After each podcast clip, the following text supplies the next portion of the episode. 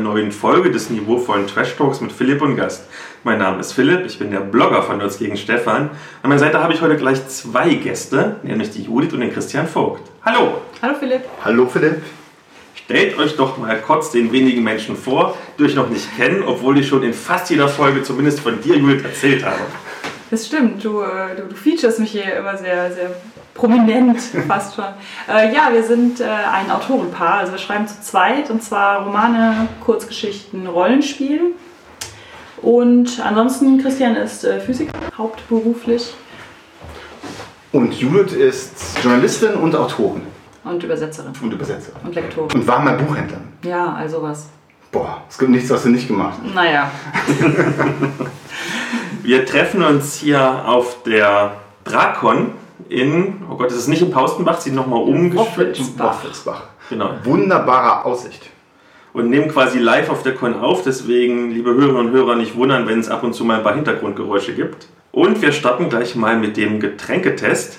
Ich habe auf der letzten Con ähm, wieder mal ein Rezensionsexemplar bekommen, nämlich Dudrop Honigwein, Classic diesmal. Hat sich die Judith ausgesucht. Und Judith darf als erste verkosten, die schaut nämlich schon ganz lüstern auf den Alkohol. ich dachte, es wäre skeptisch. Ja, ich finde ja lustig, dass das die Dew Drop, dass wenn man Drop umstellt, ist es Dorp. Also es ist quasi schon ein sehr passendes Getränk. Ja, da muss man ja dazu sagen, dass es die, die Dorpcon so mehr oder weniger ist. Ne? Genau, von, von der Dorp. Ja. Äh, ich trinke da jetzt dran, obwohl wir Mittag haben, also vor vier. Ist aber ja kein Bier. Aha. Ja, ich würde sagen, schmeckt wie ein guter Met. Ja, Nicht zu süß. Gut. Ich habe ja selber mal mitgemacht. Dann ist beim Umzug der Gärballon kaputt gegangen. Dann nicht mehr. Also ich habe diese Biene hier auf dem Cover. Ich mag das Cover. Du magst das Cover Ja, hier diese. vom Rezensionsexemplar. Ja, das ist ein schönes Cover. Und auch so handschriftlich hier die Volumenprozent und so. Warum steht da Quitte drauf? Ist da Quitte drin? Habe ich jetzt nicht rausgeschmeckt, aber wer weiß. So, so. Ah, also im Mund wenden. Im Abgang etwas herb. Das ist lecker, ja. Bin ja nicht mehr, ich mag das gar nicht Unten auf dem Con wurde auch schon dem, äh, dem Met oder Honigwein hinterher gelüstert. Also Ja. da waren noch Leute, die sagten, ich solle wiederkommen mit der Flasche. Falls wir die jetzt nicht komplett beim Aufnehmen trinken. Also besser als der, den ich selber gemacht habe, auf jeden Fall. Ja. Schauen wir mal, das sind 10% Alkohol enthalten. Mal gucken, wie es riecht. Mhm, fruchtig. Ich trinke ja sonst keinen Alkohol, aber damals auf der Mein Würfelkon, wo ich die Exemplare bekommen habe, da habe ich mir jetzt einfach mal in die Hand gedrückt. Haben gesagt, koste mal und es war gut. Da habe ich gedacht, ha, nimmst du mal mit. Und in den nächsten Folgen habe ich noch ein paar andere Sorten, die wir verkosten werden. Also seid gespannt. Aber jetzt kommen wir erstmal schnell zu den Themen vor dem Thema. Da habe ich noch eine Sache ganz kurz anzukündigen. Für die, die keine Podcast-Player benutzen, unsere Folgen gibt es auch auf YouTube. Ist unten in den Show Notes verlinkt. Jetzt würden ja eigentlich schon mal die Berichte über die Conventions kommen, aber aus gegebenem Anlass verschieben wir die nach hinten und starten gleich mit der Medienschau. Und da dürfen natürlich die Gäste anfangen. ja, wir waren im Kino. Wann kommt denn deine Folge? Ab wann darf man den Endgame spoilern? Also, wenn ich sie übermorgen schneide, sagen wir mal Dienstag oder Mittwoch, wenn ich mich beeile. Aber du hast ja, ähm, du hast ja quasi Lesezeichen, ne? Also wenn man jetzt nicht gar, genau. gar nichts über Endgame wissen möchte, dann kann man ja springen. Also sicherheitshalber fette Spoiler waren. Aber ich würde auch sagen, wir, wir nehmen nicht viel von Endgame vor, vorweg. Ja, wir waren im Kino am ersten Tag natürlich, weil wir wollen auch nicht gespoilert werden. Und äh, seit Black Panther im Kino war, gehen wir immer mit, mit unseren Kindern da rein. Also vorher sind wir alleine in die Marvel-Filme gegangen und auch nicht in alle, sondern wir haben immer so mal welche ausgelassen. Und seit wir da aber mit unseren Kindern reingehen können, die sind 10 und 12, macht das auch nochmal deutlich mehr Spaß, so, ne? das Ja, alles so nachzuverfolgen. Und dann haben wir die ganzen Filme auch nochmal aufgeholt, damit die alle auf dem richtigen Stand waren. Und haben dann letztes Jahr mit denen Infinity War geguckt und dann Ant-Man 2 und Captain Marvel und waren jetzt in, äh, in Endgame, der ja auf elf Jahre Marvel ein, ja, ein, ein Ende setzt, so ein bisschen. Kein richtiges So halb. Ende. Es sind nämlich schon wieder neue Filme, schon längst angekündigt. Aber, Es wird nie ein Ende geben. aber dieser Erzählstrang ist zu Ende. Ja, ne? ich würde auch sagen. Ja. Und was ich dabei auch immer sehr schön finde, dadurch, dass wir mit den Kindern reingehen, kriegen wir auch die ganzen Theorien mit, die da in der Grundschulklasse, Oh ja. ja, und der, ähm, ja, wenn es nicht sagen soll, ne, er ist ab 12, das ist eine Grundschule. Nee, man darf mit. Äh, Ja, man darf ja. Kindern unter 12 ja, dürfen in Begleitung ja. ihrer Erziehungsberechtigten den Film ab 12. ja. Mhm. Und äh, ähm, die äh, heißeste Theorie war, dass halt Wolverine am Ende auftaucht und Thanos so richtig fertig macht. Ja. Ja. Ja, Spoiler, das ist nicht passiert. Die Theorie Ja. habe sogar ich gehört. Ja, und die war auch, der, selbst der Hausmeister der Grundschule war Fan von. Und es war leider nicht, obwohl ja Disney mit ihrem Kauf vorher, was, und die haben sich mit Fox geeinigt, dass sie die Rechte haben an den X-Men. Die, der Grundstein wäre gelegt gewesen, sie haben einfach nichts draus gemacht. Diese enorme Zum Chance, diese enorme Chance, ist einfach alles von Wolverine lösen zu lassen, weil er ja schließlich unzerbrechliche Knochen hat, haben sie einfach nicht genutzt.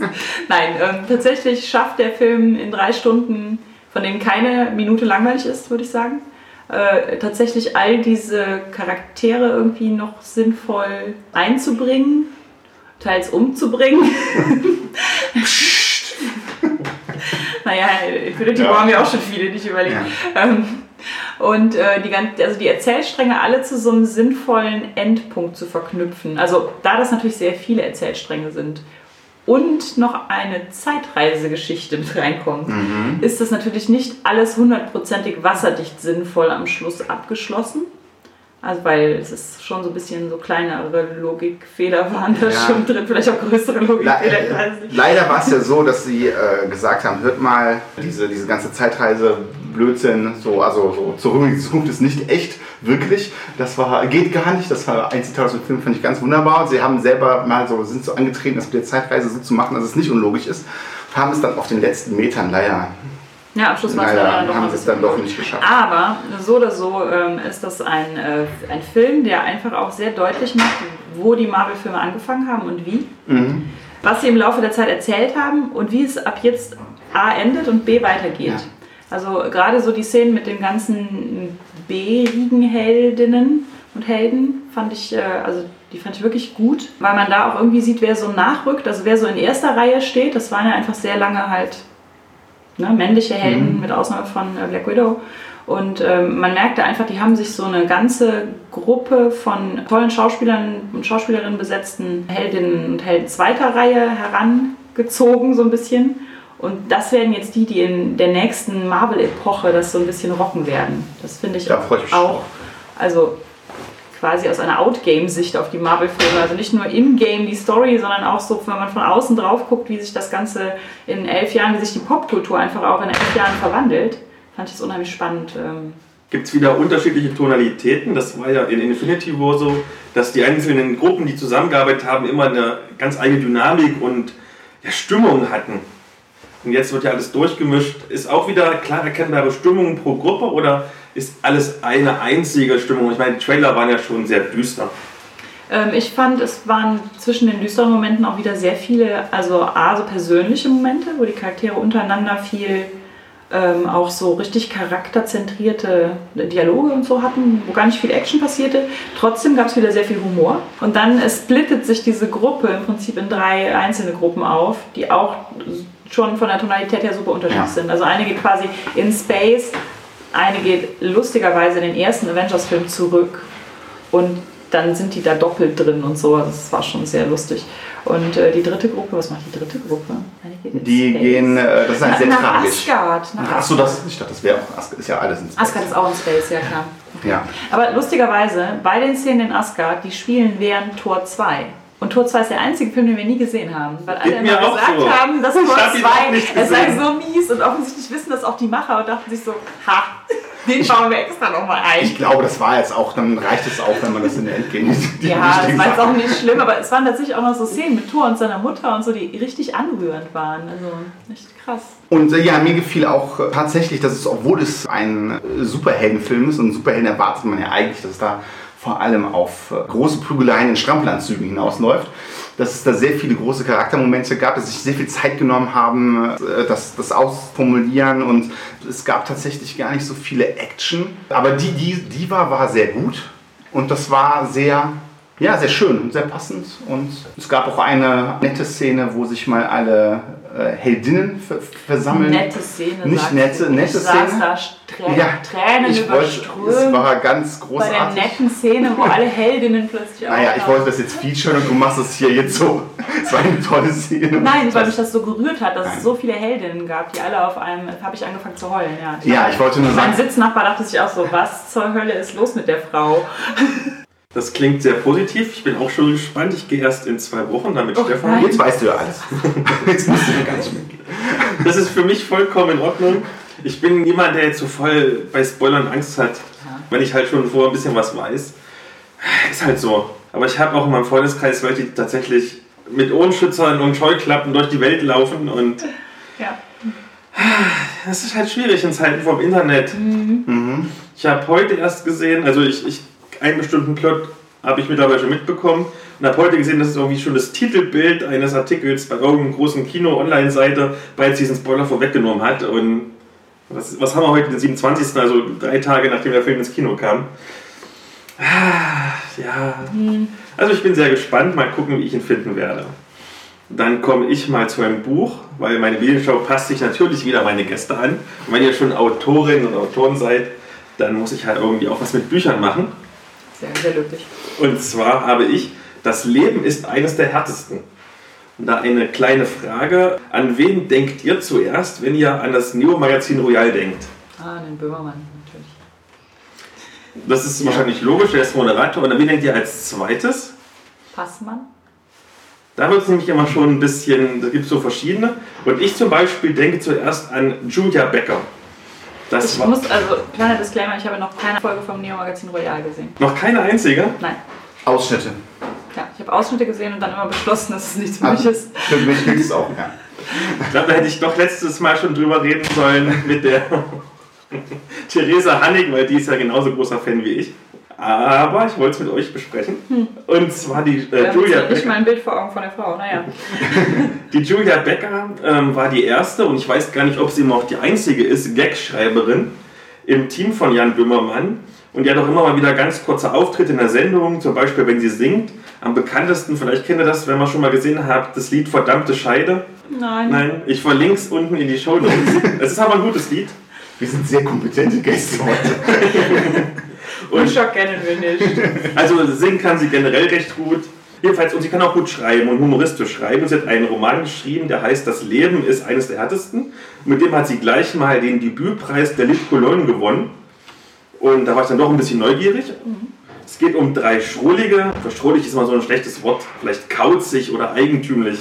Miteinander befreundete Personen aus Borken, also so einer typischen westdeutschen Kleinstadt. Vom Alter her sind ja alle so am Ende der Midlife-Kreises angelangt und alle haben ihre ganz eigenen kleinen Problemchen. Einmal haben wir die egoistische Renate, die versucht, das Loch in ihrem Herzen, was durch den Tod ihres geliebten Hundchens entstanden ist, mit irgendwelchen Sexgeschichten und mit Teleshopping zu stopfen. Dann der schüchterne Taubenzüchter Willi Martin, der seit Jahren sein erstes Date hat und das nächste sich erstmal gleich bei ihm zu Hause ein und geht nicht mehr weg. Und bringt auch noch einen riesengroßen Hund mit und er hat voll die Hundepanik.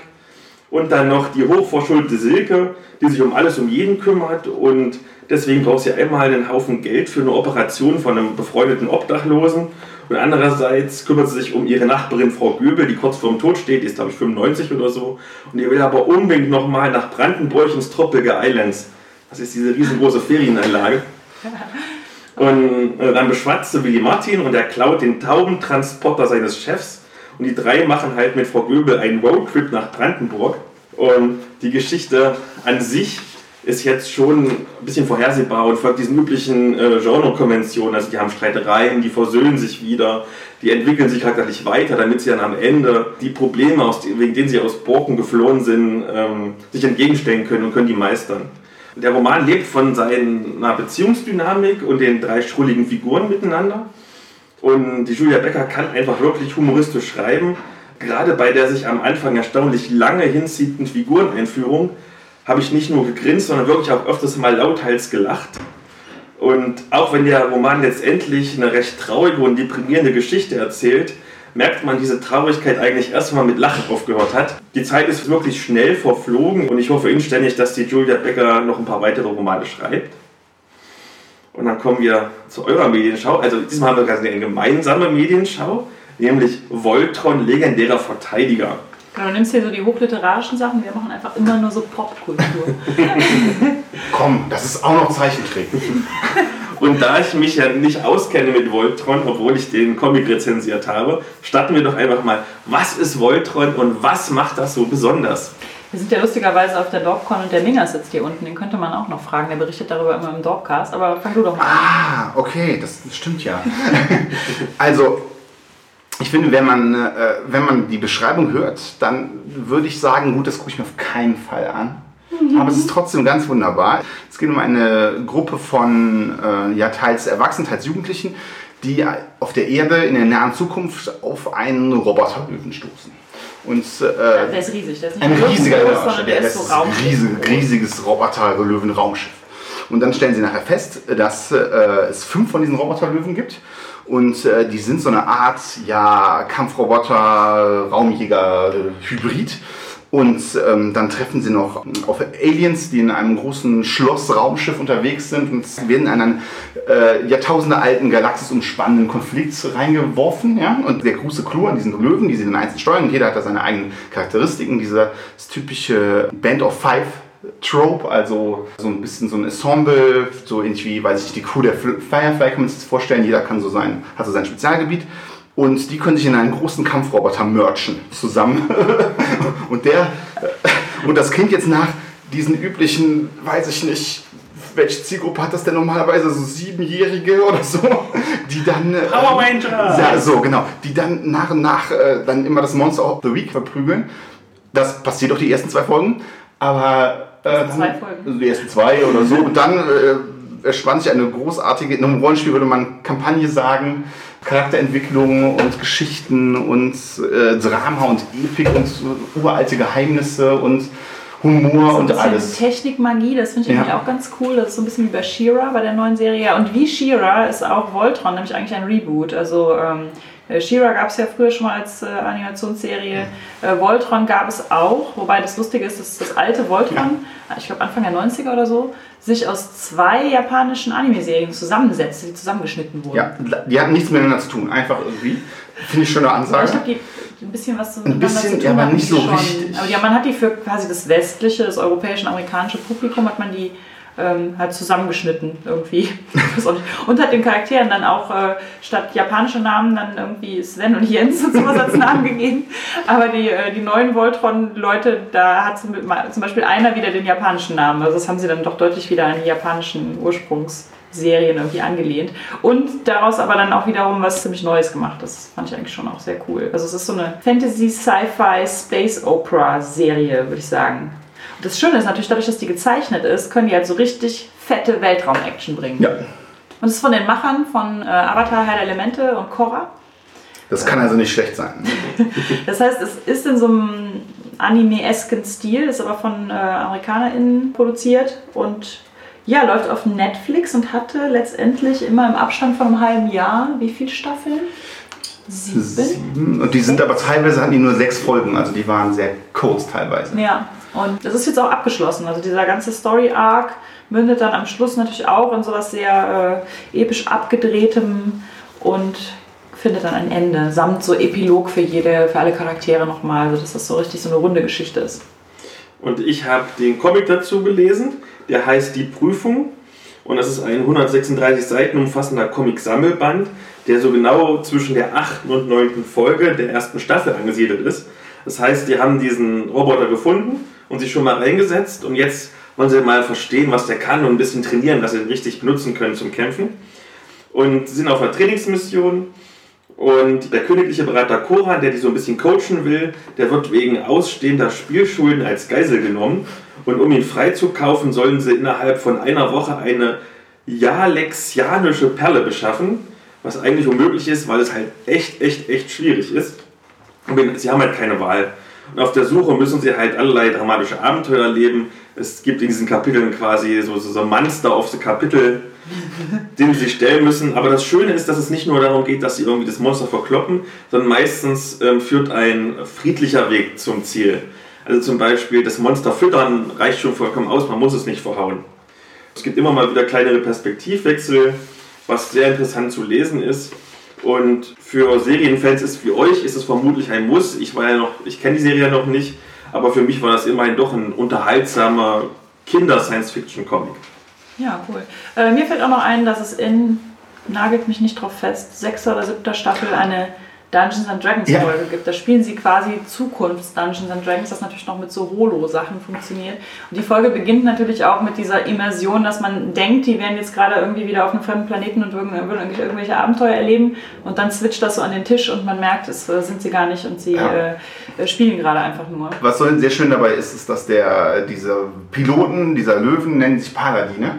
Die Paladine von Wolfsburg. Natürlich will der eine immer nur ein Paladin spielen und alle anderen denken, oh, du kannst kein Paladin spielen. Ja, also wunderbar. Ja, das war schon eine sehr lustige Ja. Folge. Es gibt mehrere von diesen absolut abgedrehten Zwischenfolgen, wo sie Einmal sind in sie in einem einer Game Einkaufszent- Show. in einer im Einkaufszentrum. Super.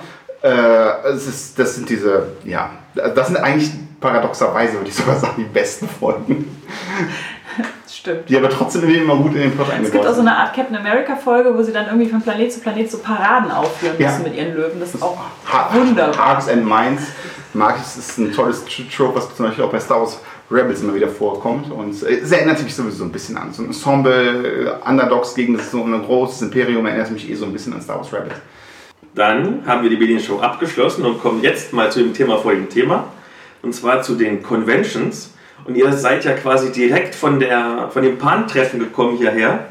Wie war's denn? Was ist das? Erzählt die neuesten Gerüchte und den heißesten Die Scheiß. neuesten Gerüchte. Ähm, ja, das äh, Pan-Treffen findet einmal im Jahr statt und Pan ist die Abkürzung für Fantastikautoren-Netzwerk. Das heißt, es ist das Fantastikautoren-Netzwerk Branchentreffen, wo sich also die Fantastikautoren und Autorinnen, die in diesem Netzwerk drin sind, das sind natürlich nicht alle, also wer halt Lust hat, in diesem Verein, diesem Verein beizutreten. Es gibt ja zum Beispiel auch einen Verein der Krimi-Autoren, ähm, das Syndikat, es gibt einen Verein für äh, Liebesromanschreibende und wir haben halt auch einen Verein für Fantastikromanschreibende. Und die, äh, ja, wir treffen uns einmal im Jahr und haben dann eine große Veranstaltung über eigentlich drei Tage. Heute würde es nämlich mit Workshops weitergehen, aber wir sind extra, ja, extra wegen dir sind wir hier. und, äh, Wir haben auch eine, auch eine Spielrunde. ja, okay, dann, okay. Relativier das doch nicht. Wir sind extra natürlich.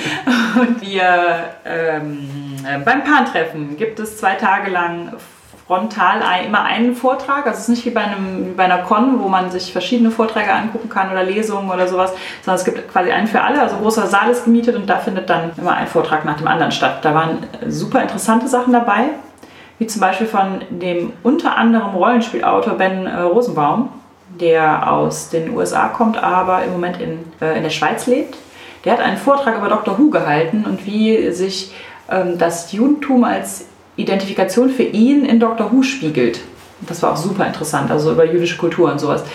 Dann, ähm, ja, waren da so, das war für mich so ein bisschen das Highlight. Es war aber auch ein Physikprofessor von der Dortmunder äh, TU da, der hat einen Vortrag über Star Trek gehalten und die Physik von Star Trek, wo er die Masse der ähm, Enterprise berechnet hat, die irgendwie 156 Kilo wiegt samt Mannschaft. 158. Okay. Was er dann noch so Details aus der Serie heraus ausgerechnet hat, das war auch sehr cool. Man hat, äh, das ging mit der, da ziehen sie die Enterprise aus so einem, aus so einem Nebel und dann geben die genau an, wie viel äh, Kilonewton an Kraft und wie hoch die Beschleunigung ist und daraus kann man das genau ausrechnen. Und wie der Robotertrieb Bisschen leicht so, ne? mit Samtbesatzung. Aber gut. bisschen, ja, Und wir hatten einen Vortrag, also ich mit, zusammen mit Frank Reis und ähm, Ask, der ja schon mal hier zu Besuch war im Podcast, ähm, hat mir einen ziemlich kurzen Vortrag zu Roll Inclusive bzw. zu Diversity in Fantasy und Science Fiction und zum Thema Weltenbau, wie man den ein bisschen ähm, diverser gestalten kann und was, ja, so mit so ein paar Ideen. Der war leider nur eine halbe Stunde und danach äh, äh, in der Kaffeepause sind wir noch mit tausend Fragen bestürmt worden. Das war super interessant. Also ich hätte sehr gerne noch fünf Stunden weiter, nicht weiter geredet, aber mich weiter mit den Leuten da unterhalten. Und das ist auch eigentlich mit so das Netteste an dem Treffen. Man sieht die AutorInnen, die aus ganz Deutschland halt dann kommen äh, und die man sonst vielleicht nur zur Buchmesse sieht und kann sich mit denen so richtig lange dann nochmal abends unterhalten und während den Kaffeepausen und Mittagspausen und so. Das ist sehr schön.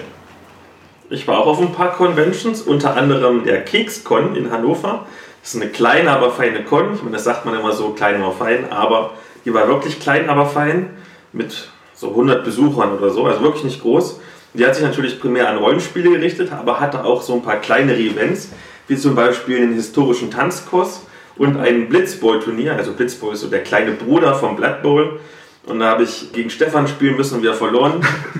Deswegen heißt es ja Nerds gegen Stefan, weil Stefan immer gewinnt. du hattest deine Nerds nicht dabei. Interessanterweise hat, so wie ich Stefan als Nemesis habe, hat Stefan seinen eigenen Nemesis, nämlich Sven. Also eigentlich müsste man jetzt den Blog irgendwie Nerds gegen Sven nennen. Und wenn Stefan mich nicht bezieht, hätte ich den ersten gemacht, so war ich Dritter. Das ist auch noch vollkommen okay. Es waren auf dieser Con erstaunlich viele Händler da. Und dann habe ich zum Beispiel Greifenklau persönlich kennengelernt. Auch die Jungs und Mädels von New Hong Kong Story waren da. Und so verschiedene kleine Stände, Verlagsstände und so, so Schmuck und, den ganzen Kram und Tabletop-Promoter. Es gab eine unfassbar hochwertige Tombola. Also zum Beispiel der Sven, dieser Glücksjunge, der hat unter anderem irgendwie limitiertes Splittermondwerk rausgeholt, ein normales Regelwerk rausgeholt und irgendwie, weiß ich nicht, Splittermond-Kram für 300 Euro gewonnen, irgendwie mit Einsatz von 5 Euro. es war sehr, sehr, sehr beeindruckend. Es war eine coole Veranstaltung. Ich glaube, ich nächstes Jahr fahre ich wieder hin. Sogar die Presse war da, hat darüber berichtet, wobei die sich wahrscheinlich der Optik wegen vor allem auf das Tabletop gestürzt hat und weniger auf das Rollenspiel.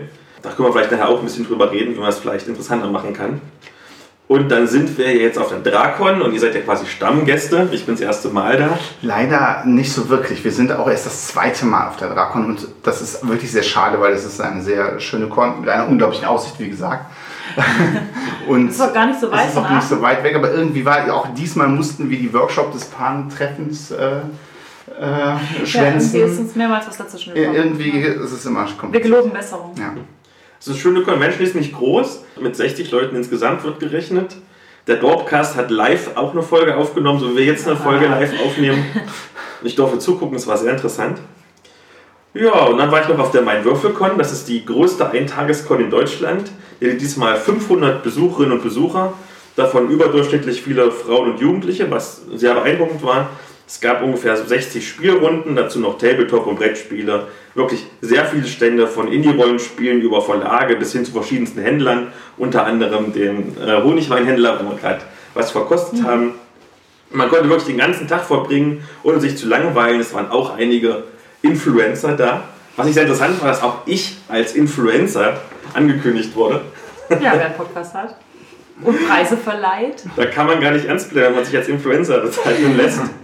Zum Beispiel war ähm, Jennifer Fuß da von äh, World of Darkness News und Thailands Crowdfunding, Carsten Pohl vom SK Podcast und noch ein YouTuber, dessen irgendwas mit Baron oder so. Ich habe den Namen da vergessen, aber die Videos sind cool. Ich verlinke ihn einfach mal unten drunter. Und ich habe unter anderem Shadowrun gespielt, das war wirklich cool. Und Werwolf gespielt. Und es gab ein Diskussionspanel, das hieß: Hat Rollenspiel eine Zukunft? Da haben so ungefähr 30 Leute zugehört, wie sich drei Männer und drei Frauen miteinander diskutiert haben. Wobei man ehrlicherweise zugeben muss, es gab schon einen gewissen Konsens. Ich glaube, auf einer Rollenspiel-Convention ist der Konsens, dass Rollenspiel noch eine Zukunft hat, wahrscheinlich recht groß. Ist keiner aufgestanden und hat gesagt, ich sehe ja keine Zukunft mehr, ich gehe. Das wäre auch sehr traurig, wenn nicht. Und zu diesem Workshop oder diesem Diskussionspanel gibt es eine kleine Vorgeschichte die äh, das organisiert hat. Die Rena ist so eine Cosplay-Größe, die es organisiert hat und auch mit auf der Bühne war. Die hatte sich selbst vergessen in der Ankündigung und hatte bloß die Männer benannt. Und dann wurde das teilweise etwas rabiater drunter geschrieben, dass man doch auch unbedingt die Frauen dazu lassen sollte. Was. Ich, ich verstehe, was das Problem war, aber es war halt nur vorläufige Ankündigung und es hat schon so ein bisschen die Falschen getroffen. Also die, die Organisationsteam, das sind über 50% Frauen, die hatten schon von Anfang an eine Gleichstellungsbeauftragte. Und die Spielleiter, die da ihre Spiele anbieten, müssen sich vertraglich verpflichten, Anti-Harassment-Policy zu machen. Es hat schon ein bisschen die Falschen getroffen und ich fand, es hat ein bisschen überschattet am Anfang. Und ich habe manchmal das Gefühl, dass Twitter generell so die ein bisschen zu aggressiveren Austausch führt als im realen Leben, wenn man einfach miteinander reden würde. Ich meine, du bist ja gerade bei Twitter sehr aktiv und wenn ich das jetzt sagen würde, wenn ich nur deine Twitter-Tweets kennen würde und dich nicht vorher schon persönlich gekannt hätte, weiß ich nicht, ob ich mich jetzt zu dir getraut hätte, weil du mal alles anzünden willst. Das ist aber ja schon ein geflügeltes Wort. Also, was heißt geflügeltes Wort? Ich kenne viele Leute, die die auch äh, sagen, dass es so ein bisschen ihr Lebensmotto auf Social Media ist, ne? alles anzünden. Das heißt, es ist ja im Prinzip schon so eher so Selbsthumor, selbstironisch oder irgendwie humorig. Also ich habe ja mal mit Sarah Burini darüber geredet und wir waren uns einig, unser beider Lebensmotto in den letzten Jahren ist alles anzünden geworden. Aber wir haben da natürlich drüber gelacht. Ähm, ich würde da gerne ganz kurz als, als Mann was zu sagen. Ja. weil ähm, das traurig ist, dass, ich, dass, dass, dass, dass es so sein muss. Das ist, glaube ich, ganz manchmal besser ist für Männer, wenn Männer das sagen. Ähm, denn äh, ich fand diese Reaktion auf Twitter darauf vollkommen okay. Denn die haben deutlich gesagt, dass es, die konnten den Hintergrund ja nicht, ja. Die haben einfach nur gesagt, hört mal, wäre gut, wenn ihr bei so einem Zug des Rollenspiels auch mit Frauen reden würdet. Und diese äh, und wenn Frauen dann darunter deutlich schreiben, dass sie das nicht so gut finden, und ich fand es nicht unhöflich, ich fand es okay, ich finde auch klar, dass die dann schon ein bisschen. Nee, ich bin. Nee, nee, nee. Ich bin, dass die, die müssen das immer wieder sagen. Das muss man auch verstehen. Immer und immer wieder. Und das ist dann nicht immer dann ganz, dass sie das dann. äh, Und wenn die das nicht in größerer Deutlichkeit sagen, dann hört das auch keiner. Und warum ich das als Mann sagen muss, ist, damit das nicht. Frauen heißen, da heißt es immer schnell, die sind hysterisch, wenn die sich konkret äußern. Und ich finde, das muss aufhören. Und ich finde, es muss okay sein, wenn man was kritisiert, solange es höflich ist. Und ich fand, es war vollkommen höflich. Ja, das war mein Pet, Ja, mein Talk. Jetzt, bitte schön, ich möchte dich unterwegs. nicht gerade als Frau nicht. Wir waren auch unterwegs währenddessen und ich habe das, ich habe im Nachhinein versucht, all die Threads darunter, weil bei Twitter verteilt sich das ja dann teilweise so, wenn zwei Leute auf denselben Tweet antworten und da es wiederum Antworten drauf gibt, dann ist das teilweise auf Twitter sehr schwer einsehbar, was dann noch auf was geantwortet wurde. Und um mir einen Überblick zu verschaffen, als wir wieder da waren, habe ich wirklich jeden von diesen Threads einmal durchgelesen und fand, da haben sich nachher so ein paar Trolle eingeschaltet. Dann wurde es natürlich auch irgendwie ätzend, weil wenn dann anfangen, ne, das war wieder dieses typische ja, das waren so sexistische Trolle halt. Keine Ahnung, woher die kamen. Die kamen garantiert auch nicht von der Mein Würfelkon. Die äh, haben irgendeinen Suchalgorithmus bei Twitter laufen und schalten sich dann ein, um das Ganze ein bisschen zu eskalieren. Ähm, die Tweets da drüber waren, also ich muss zugeben, vor allen Dingen von Leuten, die ich kenne und mag. und es waren nicht viele. Das heißt, dass das als Shitstorm wahrgenommen wurde, ist vielleicht auch einfach so eine, so eine Wahrnehmungssache. Ich weiß es nicht. Also ich weiß Ich bin es noch zu neu bei Twitter wahrscheinlich. Machst Weiß das ein halbes Jahr. Also ich habe mal, mal irgendwie geguckt, ich glaube es waren irgendwie drei Leute mit mir, vier, die angemerkt haben, dass ähm, drei Männer, die über die Zukunft des Rollenspiels reden, vielleicht nicht so ganz optimal sind. Also zumal halt auch der Titel dieses Panels natürlich wirklich schon ziemlich hochgegriffen war, so ein bisschen. Also kann man gerne machen. Ähm, aber wenn man über die Zukunft redet, sollte man sich vielleicht auch bewusst machen, dass die Zukunft nicht nur aus weißen Männern besteht. Ähm, und deswegen fand ich so ein bisschen, ja, wie kann man das denn die Zukunft des Rollenspiels nennen? Und dann lädt man drei weiße Männer ein. So sah diese Ankündigung halt aus. Dann habt ihr darunter ja auch kommentiert, da ist nur ist vergessen worden und da sind auch äh, drei Frauen noch dabei oder wir haben noch Leute gefunden, die wir noch zusätzlich dazu holen. Und wir haben auch ganz viele gefragt und ganz viele konnten nicht, weil sie Spielrunden haben. Das fand ich auch gut, dass wir uns darunter unterhalten haben und ich fand auch gar nicht, dass das jetzt super unangenehm war, aber ich kann mir vorstellen, dass als derjenige, der kritisiert wurde, empfindet man das natürlich anders. Und dann kam der Organisator von der Mein Würfelkon oder einer der Organisatoren und hat da ja nochmal einen Thread zugeschrieben. Und das fand ich persönlich total gut, weil dieser Thread war halt nicht, äh, ähm, ihr habt einen Shitstorm gemacht und ich hasse euch jetzt alle, sondern es war, ich möchte nochmal die Hintergründe ein bisschen aufdecken und so und so. Und das waren auch, keine Ahnung, fünf, sechs Tweets oder so, in denen er das nochmal so dargelegt hat. Ähm, und ich fand es total gut, von ihm dann nochmal drauf einzugehen und das sehr ruhig und ähm, ja, so die, die Wogen glättend. Also für mich war es danach auch gehalten. Ich musste auch nicht, wenn dann jemand sagt, das ist blöd gelaufen, tut mir leid, das nächste Mal anders, dann muss ich da auch nicht noch 25 Mal drauf rumhacken. Das haben auch alle anderen genauso gesehen. Wir haben uns lust- lustigerweise gestern Abend noch darüber unterhalten, dass wir, glaube ich, nicht nur statt, also es ist ja immer dieses Shitstorm und dann dagegen oder etwas als Shitstorm bezeichnen und dann irgendwie, dann, dann sind die Fronten so verhärtet, dann geht es so dagegen. Das heißt, ich glaube, wir brauchen nicht nur irgendwie so eine Kultur des, ah okay, da könnte was nicht stimmen, ich, ähm, es tut mir leid, ich versuche beim besten nächsten Mal anders zu machen. Also so ein bisschen, dass wir bereit sind, uns zu reflektieren. Sondern auf der anderen Seite brauchen wir, glaube ich, auch wieder so ein bisschen so eine Kultur, dass wir das dann auch annehmen. Dass wir dann sagen, okay, super, das freut mich. Also das gilt für mich selber ja genauso. Ich bin ja nicht nur diejenige, die jetzt in dem Fall halt die Entschuldigung, der meinen Würfel konnte oder diesen, diesen Thread irgendwie akzeptieren konnte, sondern ich bin ja selber auch schon mal in der Situation, dass ich sage, das und das äh, tat mir leid und ich schätze ja dann auch wirklich, wenn Leute sagen, ähm, das ist okay, ich, find, ne, ich kann diese Entschuldigung annehmen. Das heißt, ich glaube, um ähm, in dieser Diskussion irgendwie weiterzukommen, müssen wir A, uns äh, irgendwie bereit, also wir müssen bereit sein, uns so ein bisschen selber zu reflektieren und Fehler oder Fehlkommunikation oder so auch irgendwie einzugestehen. Und andererseits halt auch bereit zu sein, bei anderen zu akzeptieren, dass die das eingestehen und dann nicht zu sagen, ja, äh, das- das finde ich aber immer noch scheiße, weil, because. Und das ist, glaube ich, das, was Twitter halt häufig so ein bisschen schwierig macht, was wahrscheinlich einfacher wäre, wenn man einfach in einem Raum säße und würde sagen, hey, du, machen wir beim nächsten Mal anders. Ja, gut, prima, hier, pack die Würfel aus, wir spielen was. Oder so. Weil man sich bei Twitter halt nur diese kleinen Nachrichten schicken kann. Und andererseits habe ich aber auch von ganz vielen Leuten schon gehört, die auf Twitter, und es geht mir selber auch so, ich habe auf Twitter unheimlich viel gelernt, auch durch diese Leute, die sehr laut sind und sehr vehement. Weil man sich dem dann auch nicht, nicht mehr so gut verschließen kann. Also man wird da auf Probleme hingewiesen, die einen dann vielleicht auch irgendwie total stören, weil man selber auch Teil dieses Problems ist. Und man bemerkt dann irgendwie, ah, dass das ärgert mich jetzt aber, dass das, äh, das also ich fühle mich so beschuldigt und das macht, dass ich mich so unwohl fühle und dann führt das aber dann teilweise dazu, dass ich mich stärker mit dem Problem befasse und dann nachher da auch deutlich gelassener irgendwie mit umgehen kann. Und das heißt, ich würde schon sagen, bei mir überwiegt noch sehr stark dieses Gefühl, dass ich bei Twitter wahnsinnig viel gelernt habe und nicht dieses, dass ich mich bei Twitter dann total beschuldigt und angegangen fühle. Und letztlich war es ja gut so, dass die Sache quasi aufgeklärt weil es war ja viel positiver, als es aussah. Und wenn man nicht darüber redet, hat man vielleicht Leute, die, die, die denken, hey, was sollte das denn? Und wenn die dann denken, ich möchte aber nicht negativ auffallen, indem ich das nicht äußere, dann bleibt dieser Eindruck, dass es der, der Eindruck, der bleibt, und nicht klarstellen, die jetzt du gemacht hast und die auch von äh, Orga, von seinen Econ kommen, was ja äh, viel positiver war, als es erst aussah. Ne? Sehr schön. Und wenn wir das Thema schon mal haben, dann werden wir das natürlich jetzt gleich noch weiter ausbreiten, nämlich die Zukunft des Rollenspiels. Und oh ich, find, ich finde ja, ich habe mit euch die idealen Gäste. Und zwar einerseits seid ihr eine schöne, persönlich eine Breite des Rollenspiels. Einmal haben wir den etwas älteren Physiker, dann etwas eine blutjunge Frau. Und außerdem habt ihr ein elitäres Rollenspielcamp in Mittelamerika besucht wo ihr die neuesten Trends erfahren habt, die den Markt bald fluten werden.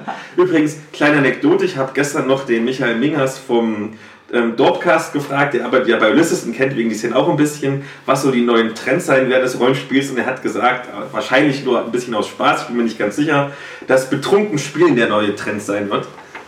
Das können also in, den, da wo wir waren, herrschte dieser Trend nicht vor. Aber in unserer heimischen Runde kann das schon mal. und dazu eignet sich, Achtung, nochmal Exemplar, Jude Drop Quittengeschmack Classic.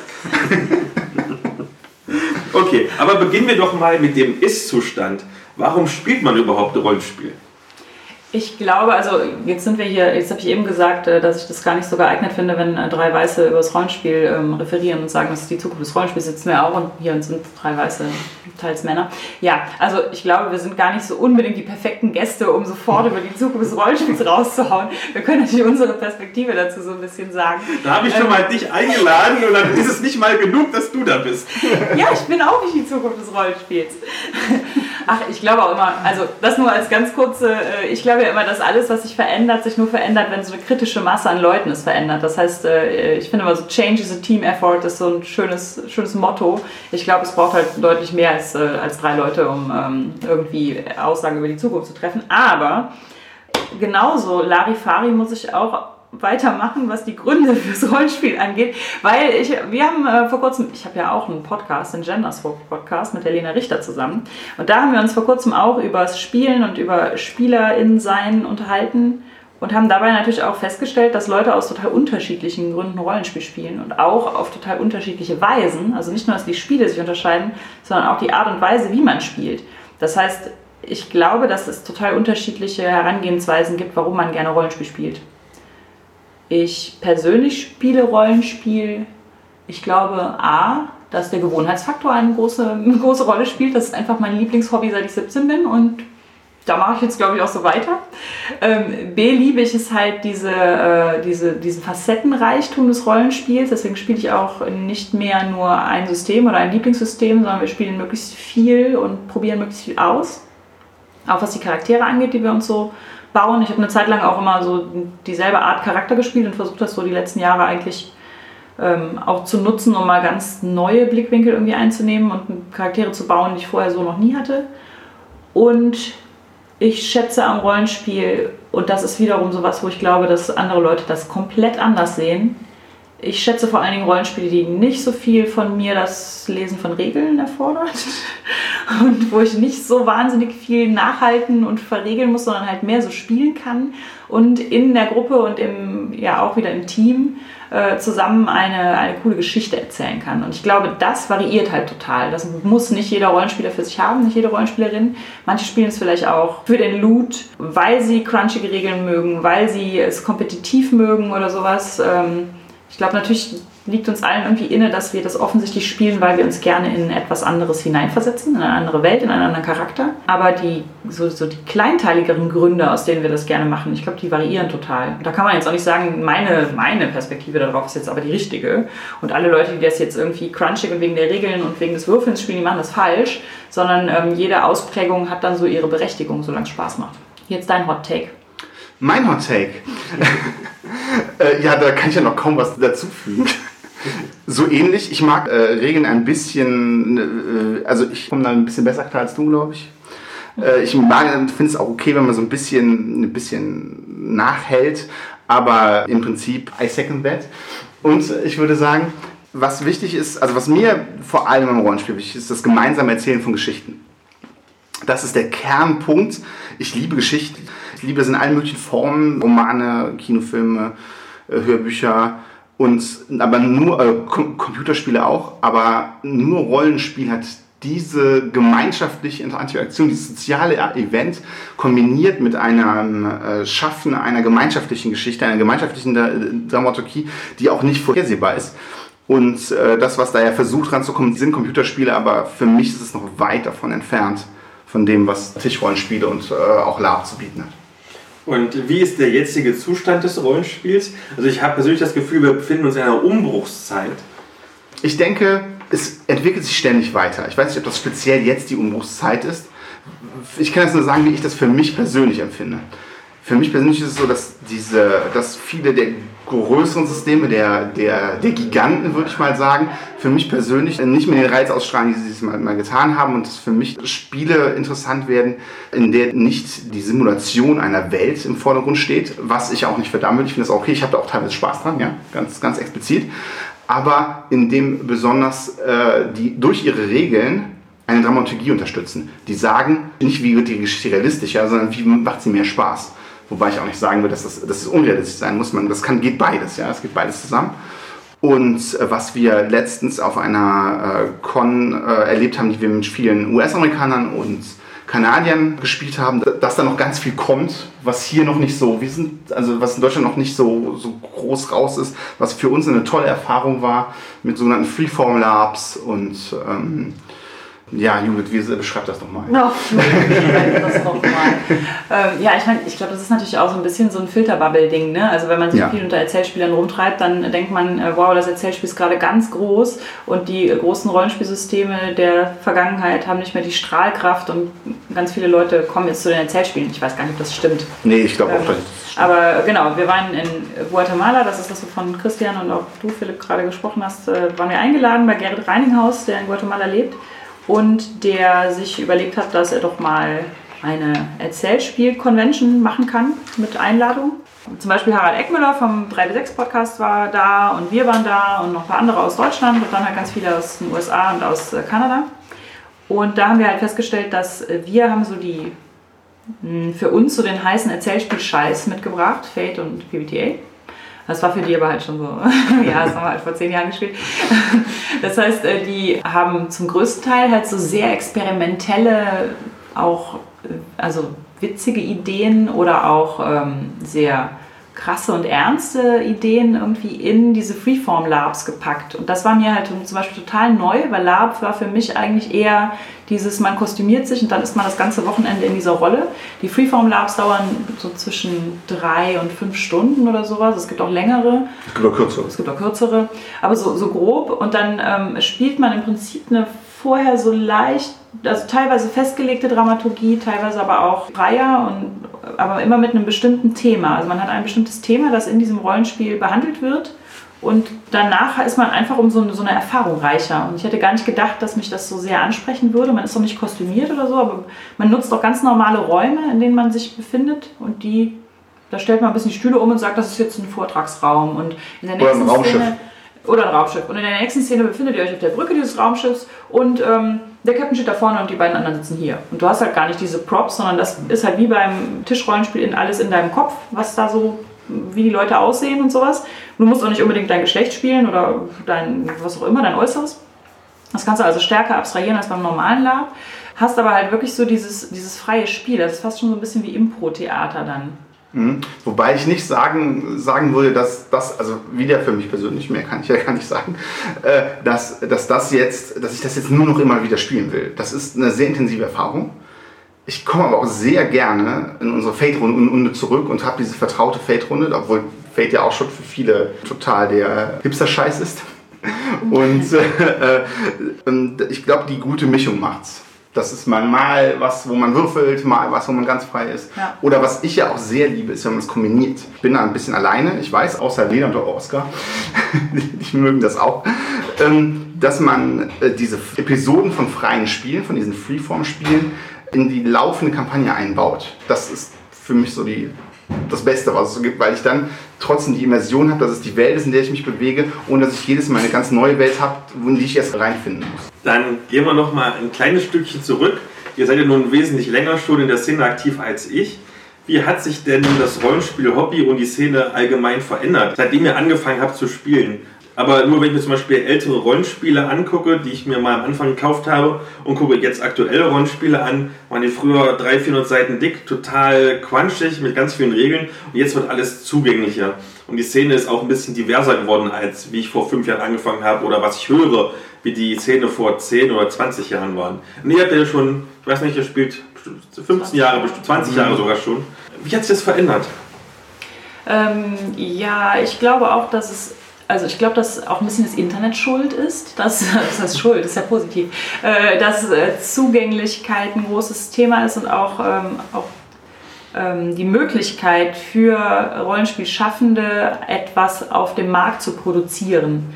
Ähm, ist, glaube ich, durch so Sachen wie Drive-Thru und durch Kickstarter und sowas halt wirklich viel breiter geworden, breiter zugänglich geworden so dass als ich vor 20 Jahren angefangen habe, gab es halt ähm, Shadowrun, also zumindest das war so das, was ich wahrgenommen habe. Es gab Shadowrun, es gab World of Darkness, es gab Schwarze Auge, es gab Dungeons and Dragons und dann gab es natürlich noch irgendwie ähm, Midgard und alles andere noch, was Rollmaster. Rollmaster und es gab natürlich noch 10.000 andere Systeme. Aber ich fand, es gab nicht so diese kleinen, unabhängigen Rollenspielschaffenden, die irgendwie ihre, ihre Hacks und ihre äh, äh Kurz, ne, Settings und Szenarien und sowas so einfach unters Volk bringen konnten. Wie hätten ja, sie es auch machen sollen, ja? Wie hätten sie es vor 20 Jahren machen sollen. Das waren ja die Anfänge des Internets. Da gab es vielleicht mal gerade irgendwie so ein Forum oder sowas. Da konnte man vielleicht noch irgendwie in einem Forum erzählen, was man jetzt gerade sich noch zusätzlich zu Regel XY für eine Hausregel überlegt hat oder sowas.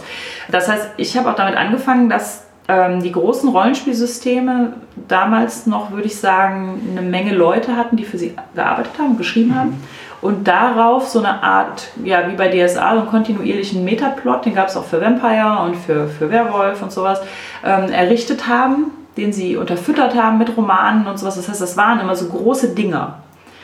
Und ich würde sagen, also ich weiß, wir sind hier auf der Con, auf der sich die äh, Ulysses-Mitarbeiter, Herr Ningers und der Michalski herumtreiben. Ich würde aber sagen, diese ganze Metaplot-Sache ist bei DSA total eingebrochen. Also da passiert nicht mehr so viel, wie das vor ähm, zehn Jahren oder so, als wir halt auch noch für DSA geschrieben haben, der Fall war.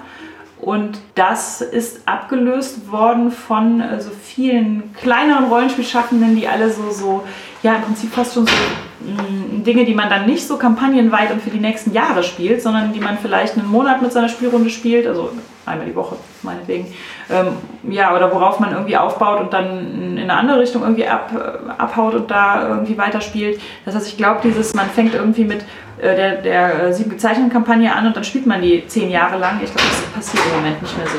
Das ist natürlich auch für den, für den Markt auch eigentlich eine Katastrophe. Ne? Eine Runde, die nur die sieben gezeichneten für zehn Jahre spielt ja. und nichts anderes, die hat natürlich für den Rollenspielmarkt, für die Schaffenden, für die Kreativen und auch für alle auch dahinter äh, keine, keine Firma würde irgendwie so, ein, also eigentlich ist es verrückt, so ein Produkt zu machen. Ja. also, ich mochte die Kampagne, ich habe sie auch, wir haben sie in einem Jahr gespielt. Wow. Wir sind die Einzigen, die das in einem Jahr gespielt haben. Ja. Und ähm, das macht es, glaube ich, gerade auch das Hobby-Rollenspiel für die Schaffenden dahinter so, so, so kompliziert. Man liest nicht, also so schwer finanziell damit davon leben zu können. Man liest nicht ein Buch und dann kauft man sich ein neues, sondern einer, man braucht ja auch nur ein, ein Buch für sechs Leute oder fünf Leute. Ja, das ist Ja, das stimmt. Und Das dazu, noch dazu kommen ja. halt dann so äh, Leute, die es dann mehr oder weniger privat machen oder neben dem Job und nicht als Verlag und sowas, die dann halt auch ihre Sachen bei Kickstarter und sowas äh, anbieten. Ja, ich glaube, das ist auch ein wichtiger Punkt. Rollenspielende sind älter geworden. Das ist, kommen neue dazu, zum Glück. Aber allgemein, man hat oft mit Familie und Beruf weniger Zeit. Und darum sucht man vielleicht auch Spiele, die sich schneller spielen lassen, die man schneller losspielen kann, die man, und das äh, heißt jetzt nicht, dass man jeden Abend jetzt einen One-Shot spielen kann, spielt keine Kampagnen mehr, aber auch in Kampagnen will man vielleicht direkt losspielen und dass man es einfach hat, leicht hat, denn deine, irgendwie, dass man sich am Anfang nur ein paar Sachen aussucht auf dem Bogen und los geht's. Ja. Und bei all den Trends, die ihr zum Beispiel in Guatemala erlebt habt, mit diesen Freeform-Labs und diesen Erzählspielen, trotzdem kommen ja zurzeit auch vermehrt ähm, alte Rollenspiele zurück, gerade diese Oldschool Renaissance heißt es, glaube ich. Diese OSR-Spiele. Ähm, wie passt das zusammen, dass die Leute einerseits diese alten Klassiker rausholen, aber andererseits die Szene sich mehr Richtung Erzählspiel und einfacheren Zugang zumindest entwickelt? Äh, kurzer Disclaimer, wir kennen uns leider nicht gut aus damit. Oder? Judo, du kennst nee. Heimlich, ich mach das heimlich. während- Heimlich, wenn ich nachts, wenn ich schlafe. Ich bin nicht OSR. ähm, sind, äh, also ich denke auch, dass das, äh, dass das damit zusammenhängt, dass diese Spiele auch sehr einfach, sehr einfach zugänglich sind und schnell gespielt werden können. Darum habe ich auch schon oft gehört, dass Erzählspiele und Oldschool-Spiele Ähnlichkeiten haben, auch was diese, diese Freiheit dahinter angeht. Ich finde aber auch, dass es fundamentale Unterschiede gibt. Äh, so, ein, so ein gnadenloses, so ein gnadenloser Ansatz, den du oft bei den Oldschool-Spielen hast, dass man, was, wo, wo es viele Leute gibt, die dann Freude hat. Ich habe es jetzt nicht so, dass man, ja, wenn man tot ist, mal tot und raus und Geschichte zu Ende hier. Ähm, und ich glaube, da müsstest du vielleicht mal den Moritz Melem oder so einladen. Der kann ja bestimmt mehr zu erzählen. das ist eine gute Idee. Ähm, ich glaube, dass bei, also ich möchte jetzt auch niemandem, der total auf Oldschool-Rollenspiele steht, zu nahe treten, aber ich glaube, dass in unserem Alter, ja, ähm, so langsam auch so ein bisschen diese Nostalgie zurückkehrt. Also vielleicht ist das so ein Teil von so einer Midlife-Crisis oder sowas, ähm, wo man irgendwie sich so an die, an die Teenager-Zeit erinnert, an was man damals gespielt hat. Also wir waren vor zwei Wochen auf der LuxCon in Luxemburg und hatten da ein Panel zum Thema ähm, Erzählen und Rollenspielen zusammen mit einem Autor, zwei Autoren. Von dem einen, den ich jetzt meine, kriege ich den Namen nicht mehr zusammen. Auf jeden Fall, der ähm, spielte heute gar kein Rollenspiel mehr, baute aber in seine Romane immer sehr viel so mit, ähm, mit Spielen ein. Also die Romane drehen sich auch häufig so um Arena-Spiele und sowas. Ähm, und der meinte auch, er denkt halt häufig an diese Zeit zurück, wo er so als Teenager gespielt hat und was das für Spiele waren und wie er so die Kämpfe ausgewürfelt hat. Und äh, so, dass er das teilweise dann irgendwie für seine Romanfiguren dann auch noch macht und würfelt die so gegeneinander aus und sowas. Und ich glaube, dass da so ein bisschen so diese Nostalgie reinkommt, die auch ähm, also die, glaube ich, teilweise ganz schön ist, sich da einfach nochmal so zurück zu erinnern. Und teilweise aber auch so ein bisschen, also die kann auch, glaube ich, so ein bisschen problematisch werden irgendwann, wenn man so dieses, es gibt ja so diesen Begriff mittlerweile der toxischen Nostalgie, wenn man dann irgendwie alles Neue, was dazukommt, dann irgendwie so verdammt und das ist nicht, das ist nicht mehr mein XY, ne, mein Rollenspiel oder das ist nicht mehr mein Star Wars. Ich möchte mein, das Wort The Last Jedi in den Raum stellen, hier, ganz deutlich.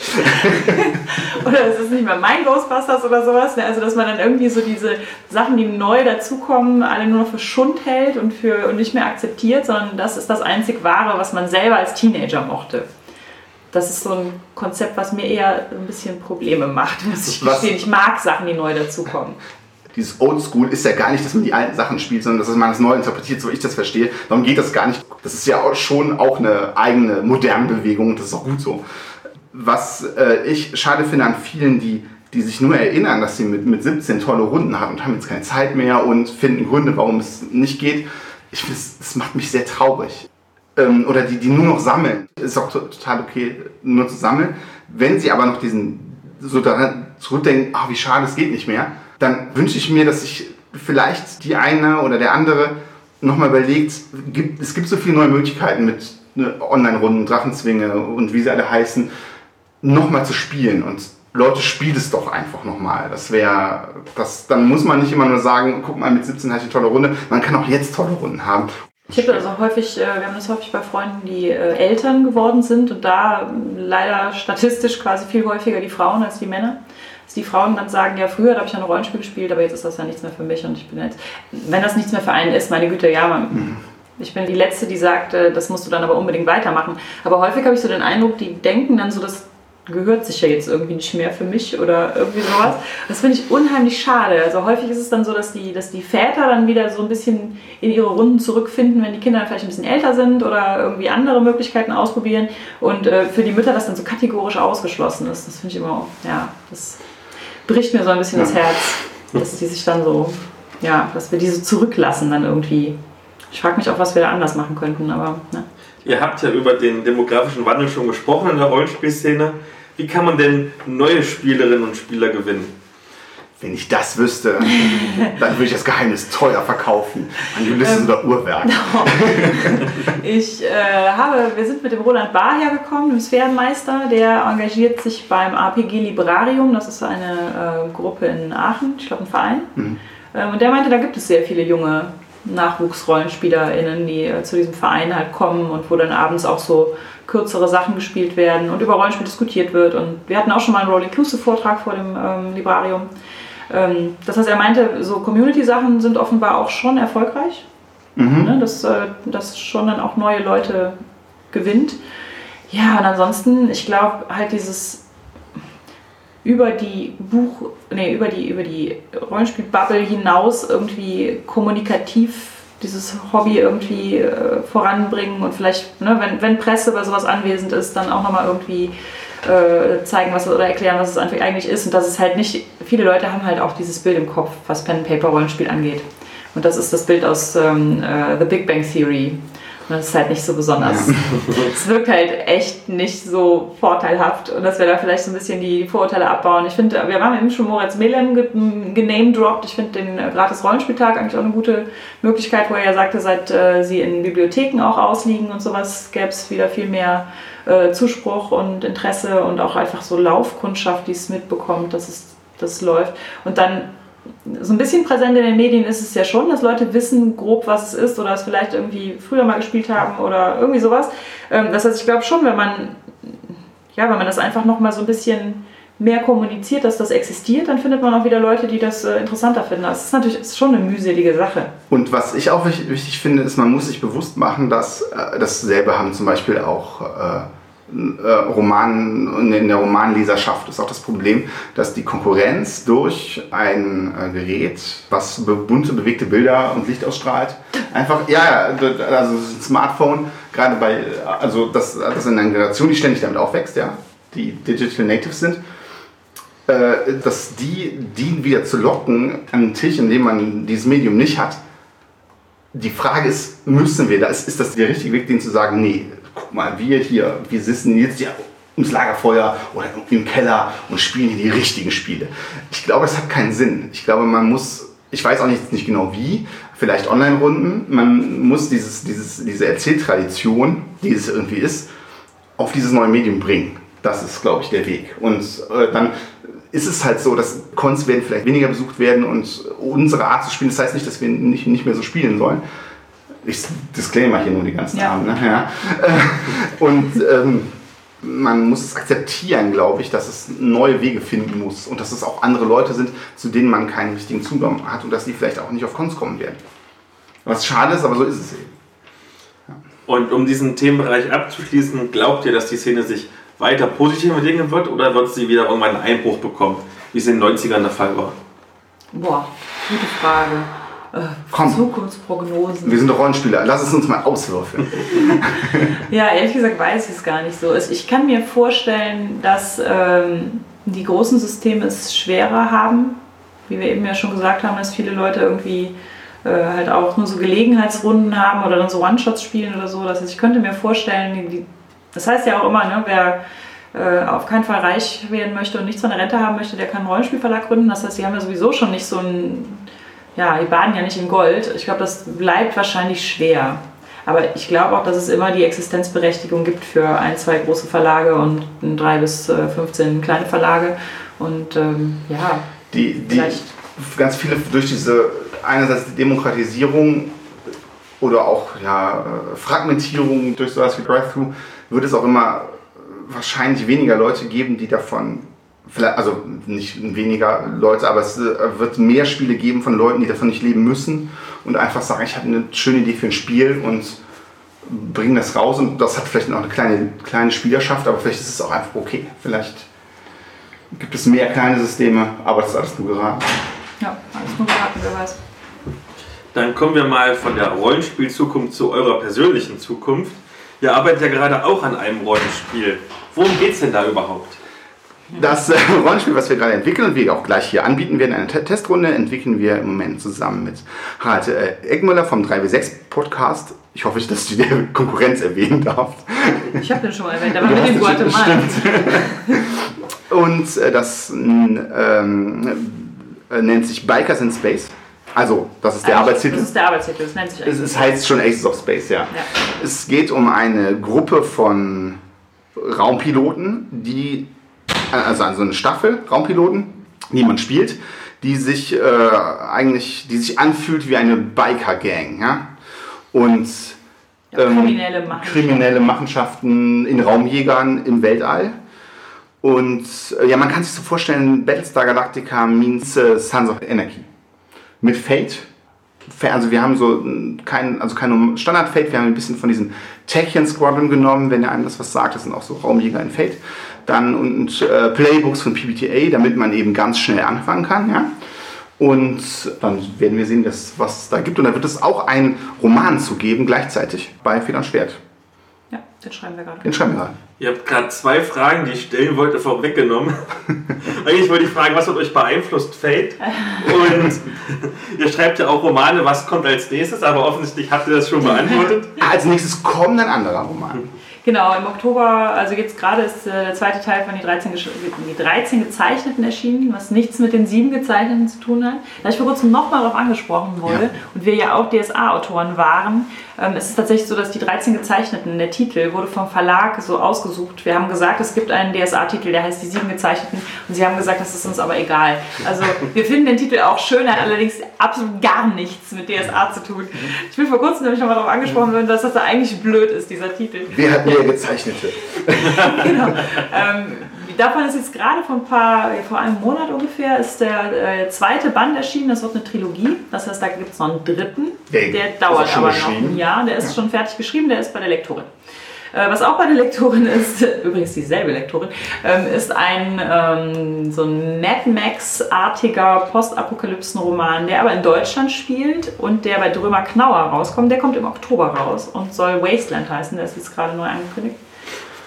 Und die ist eine Utopie in der, in der Apokalypse. Eine Utopie in der Dystopie. Ja. Ja. Lustigerweise ähm, gibt es ja Dream is Q von Every Alder, das ähm, als Thema hat Queer Strife in, ähm, Amidst the Ruins oder so. Also äh, queere, ja im Prinzip geht es um queere Communities, die sich in der Postapokalypse zusammenfinden, um da halt quasi freiheitlich zu leben. Und ähm, ich hatte mit Avery ein Interview gehört und dachte so, das ist total witzig, dass sie auch dieses Thema der Utopie in der Postapokalypse hat. Was wir auch in Wasteland haben und wir kennen uns nicht. das äh, offensichtlich war diese, diese Idee gerade irgendwie schwebte die so Ja. gerade durch den Äther, ich weiß auch nicht. Ja, das war auch so ganz witzig, aber ansonsten hat es keinen Rollenspielbezug. Das Ja. ist einfach nur, ähm, das ist einfach nur ein Roman. Und ansonsten schrei schreiben tun wir ja gerade diesen Bikers in Space Roman, der auch noch Ja. keinen Titel hat und der dann wahrscheinlich nächstes Jahr bei Feder und Schwert rauskommt. Ja, und das Rollenspiel, da wird es einen Kickstarter zu geben. Im September. Und egal ob Rollenspiel oder Roman, ihr arbeitet ja zusammen. Wie läuft das dann ab? Schreibt ihr dann abwechselnd oder jemand sucht sich die Szenen aus und der andere muss den Rest machen? Ein, ein, einer schreibt immer die Buchstaben und der andere macht die Reihenfolge. Lustigerweise, weil wir das so oft gefragt äh, werden, habe ich gerade im Moment eine so eine kleine Reihe gemacht, die äh, ich auf Instagram gepostet habe. Ich habe bisher noch, also ich mache gar nicht viel auf Instagram, aber da habe ich irgendwie gedacht, ich nutze jetzt mal dieses Instagram, von dem alle sprechen. Auch das kommt in die Show Notes. Ich habe das äh, unter dem Hashtag zu zweit schreiben und da mache ich immer einmal am Tag. Im Moment, ich habe heute, glaube ich, den vierten Teil gepostet, wie wir zu zweit schreiben. Judith schreibt 80 Prozent, äh, da ähm, Judith hauptberuflich Schriftstellerin ist und ich noch einen anderen, äh, bei Tag habe ich noch eine andere Identität. Und äh, die, ich darf mir dann zum Glück die Rosinen rauspicken. Äh, und dann, also meine Rosinen sind zum Glück nicht Judiths Rosinen. Und Die schreibst du dann. Die, die schreibe ich dann und wir planen aber vorher komplett zusammen, gleichberechtigt und entwickeln auch währenddessen den Plot weiter und überarbeiten einander, damit das aus einem Guss nachher ist. Also es ist nicht so, dass wir die Charaktere aufteilen, wie das eigentlich die meisten machen, die zu zweit Ja. schreiben, wie wir jetzt erfahren. Die meisten teilen das nach Per- Perspektive auf, das machen wir eigentlich nicht, sondern wir schreiben dann halt immer irgendwie alle, jeder alles. Ähm, was wir allerdings machen, wir schreiben eigentlich immer chronologisch, das ist ja auch nicht, also das macht ja auch nicht jeder, ich glaube die meisten schreiben chronologisch, aber nicht alle. Ähm, und planen immer so die Szenen, so ein paar Szenen im Voraus. Das heißt, wir setzen uns dann mal zusammen und dann sagen wir so, als nächstes passiert ja jetzt das und das und das. Und dann sagt Christian meinetwegen, ähm, ach, den Sturm auf die Festung würde ich aber ganz gerne machen. Und dann schreibe ich die anderen Szenen drumherum und Christian schreibt diese eine Szene und dann packen wir das alles in, einen, ne, dann in eine Datei und dann überarbeiten wir das nett und dann überarbeiten wir das nochmal und nochmal und nochmal. Und ähm, ja, irgendwann ist das dann hoffentlich so, dass sich das nicht mehr rausliest, wer was geschrieben hat. Und seid ihr schon dann so richtig eingespielt oder gibt es auch öfters mal Konflikte? Das werden wir auch immer gefragt. So, sowohl als auch. Also, Ja, ja, ja. Ja, das, das haben wir lustigerweise gestern auf dem Paaren-Nachtreffen, haben wir da auch noch drüber geredet, mit zwei anderen Leuten, die auch schon mit ihren PartnerInnen zusammengeschrieben haben. Beim Planen gibt es eigentlich keine Konflikte. Das läuft immer total rund. Aber manchmal ist es halt so, dass ähm, Judith oder ich irgendwas geschrieben haben, was so ein bisschen davon abweicht, wie sich äh, der jeweils andere vorgestellt hat. Und dann ist es schon mal kompliziert. Ja, Ja. das haben wir doch anders. Das hatten wir doch anders besprochen, was ich meistens doch, ich nicht genau doch besprochen folgendes Bild im Kopf. Kannst du ein anderes Bild im Kopf haben? Und dann zocken wir uns auch schon mal, ja. Okay, ehe es jetzt zu privat wird, eine letzte Ach, Frage. So schlimm ist es nicht. Habt ihr denn für angehende Autorinnen und Autoren, egal ob Rollenspiel oder Roman, noch ein paar Tipps und Tricks? Ähm, ich glaube, was total wichtig ist, ist, dass äh, dieses, ja, dieses ewige Scheitern irgendwie dazugehört. Da gewöhnt man sich irgendwie nicht so dran, dieses abgelehnt werden und sowas, gerade wenn man es halt für Verlage machen möchte. Das ähm, finde ich irgendwie total schwierig zu sagen, gewöhnt euch da dran. Aber ich finde es irgendwie wichtig zu sagen, ähm, hört dann nicht auf. Also steht immer wieder auf und macht weiter. Wie bei Captain Marvel, immer wieder aufstehen, weitermachen. Ähm, ich glaube, das ist irgendwie so ein bisschen, das, ja, leider gehört immer dieses Lob und Tadel immer so, oder Ablehnung und äh, Annahme oder Akzeptanz, so, so, so, wie nennt man das denn dann? Das Himmel hoch jauzen, bis zu Tode betrügen. das gehört immer so super nah zu, zusammen und das eine überschattet immer das andere und sowas. Ähm, ich Das finde sind zwei aber. Seiten einer Medaille. Ey, mach, mach weiter mit Metapher. Nee, immer weiter, also noch ein paar raushauen, ja. Und ich, äh, ähm, ich glaube, dass, es, äh, dass wir leider häufig zu hören bekommen, auch wenn du aber von dem üblichen Bild des Rollenspiels irgendwie abweichst oder von der üblichen Idee der Fantasy oder Science Fiction oder sowas, dann wird das aber nichts, dann verkauft sich das nicht und dann kommt das nicht gut an.